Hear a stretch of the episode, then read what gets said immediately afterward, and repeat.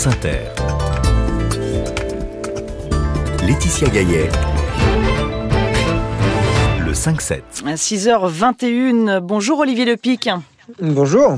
Olivier Lepic, vous êtes le maire de Carnac, donc dans le golfe de Morbihan. C'est par chez vous, hein, par le sud de la Bretagne, que la tempête Kiran est entrée dans les terres. Moi, je voulais savoir tout simplement ce matin comment s'est passée la nuit, même si elle n'est pas encore trop terminée. Écoutez, elle s'est plutôt pas mal passée. Euh, la dépression, euh, en tout cas le, le, le, le, cœur de la dépression n'est pas passé par euh, cette région du Morbihan. On a eu des valeurs de vent euh, maximum de 138 km/h cette nuit. c'est beaucoup par rapport à une tempête normale qui, enfin, vous êtes habitué en Bretagne peut-être? Oui, c'est c'est enfin c'est dans la c'est assez élevé, mais ce n'est pas non plus extraordinaire. D'où le peu de dégâts que nous avons sur la commune. Euh, les agents sont en ce moment en train de la sillonner. On a quelques arbres évidemment qui sont tombés, quelques toitures euh, sur le boulevard de la plage euh, de, de, de cabanes provisoires qui se sont envolées, mais rien de très spectaculaire, pas de submersion marine. Malheureusement, je pense que ça ne sera pas le cas dans un peu plus à l'ouest, là où effectivement le cœur de la dépression est passé. Vous, vous diriez que le plus dur est passé? Ah oui, le plus dur est passé. Là, on constate que le vent est en train de se calmer. Euh, le pic, c'était vraiment entre, euh, entre, entre, entre minuit et 4 heures du matin, où là, ça a soufflé euh, assez fort, mais pas de manière exceptionnelle. On s'attendait à pire.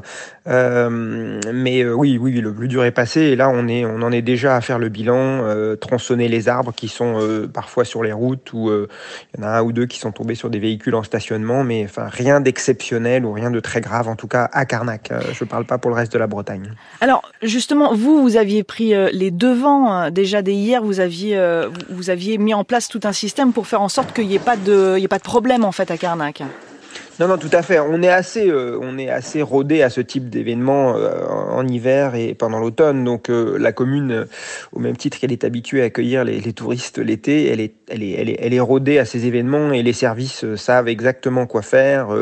couper l'accès aux sentiers côtiers, préparer la protection d'endroits stratégiques en cas de submersion marine, et puis être prêt évidemment à intervenir, y compris la nuit, pour dégager des axes. Donc c'est quelque chose que qu'on sait gérer. on était quand même dans un épisode exceptionnel au sens où on a effectivement souvent des, des, tempêtes l'hiver, mais, euh, mais c'est assez rare d'avoir au-delà de 130 km/h et à partir de ces zones, la vigilance doit être extrême.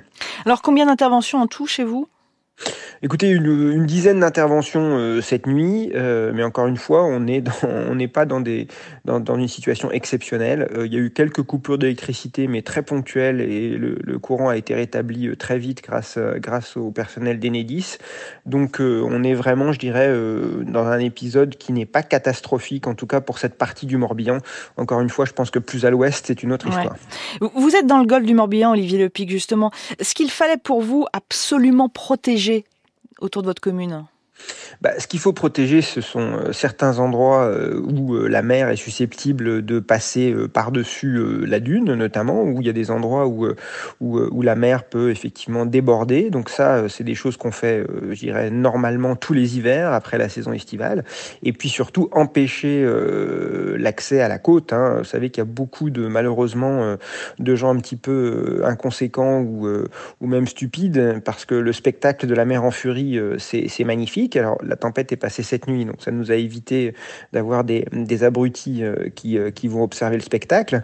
Euh, mais c'est très dangereux d'être sur le littoral pendant ces périodes et beaucoup de gens se croient en sécurité pour observer la furie des flots et sont souvent, malheureusement, ça arrive souvent en Bretagne l'hiver, emportés euh, par les flots et dans ces cas-là, voilà, c'est malheureusement une issue fatale. Donc oui, ce qu'il ce qu'il faut protéger, c'est effectivement l'accès à la mer et surtout faire beaucoup de prévention, communiquer pour dire aux gens que oui, c'est beau, mais ils auront le temps d'aller voir ça, voir ce, magnifique spectacle demain ou après-demain quand le vent se sera calmé et sûrement pas euh, à un moment paroxystique de la tempête. Vous diriez que vous avez euh, beaucoup appris en fait des, des précédentes tempêtes, notamment celle de 99 bah écoutez, on apprend tout le temps, hein, euh, et encore une fois, on est une région qui est relativement habituée à ce type d'événement, donc euh, je pense que la plupart des communes sont, bien préparées, sont outillées, elles ont tous des, plans communaux de sauvegarde avec des procédures euh, qui sont très normées et qu'on met en place assez régulièrement.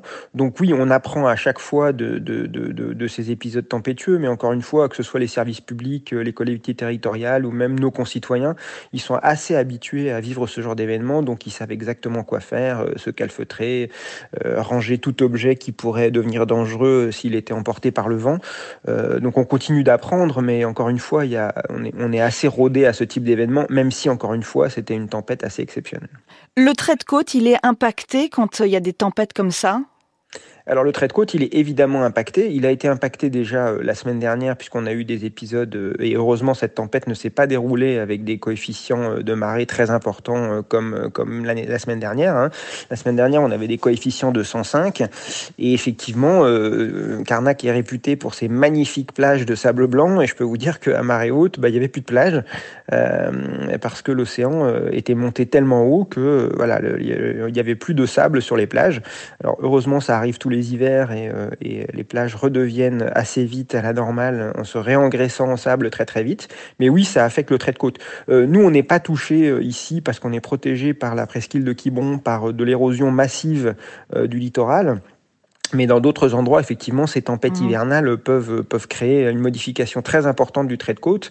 Et quand on la combine à, à l'élévation progressive du niveau de la mer, euh, effectivement, ça peut, ça peut provoquer des dégâts dans certains endroits. Heureusement, ce n'est pas le cas sur ma commune. Dernière question, Olivier Lepic. Les recommandations d'hier sont toujours encore valables ce matin?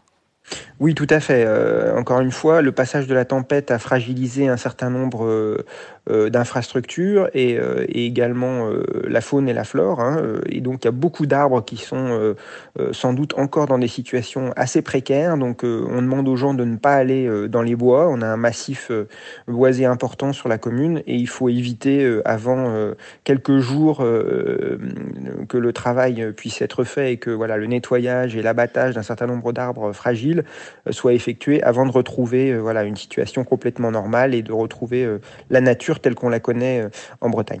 Merci Olivier Lepic, maire de Carnac dans le Morbihan. Vous étiez l'invité du 5-7.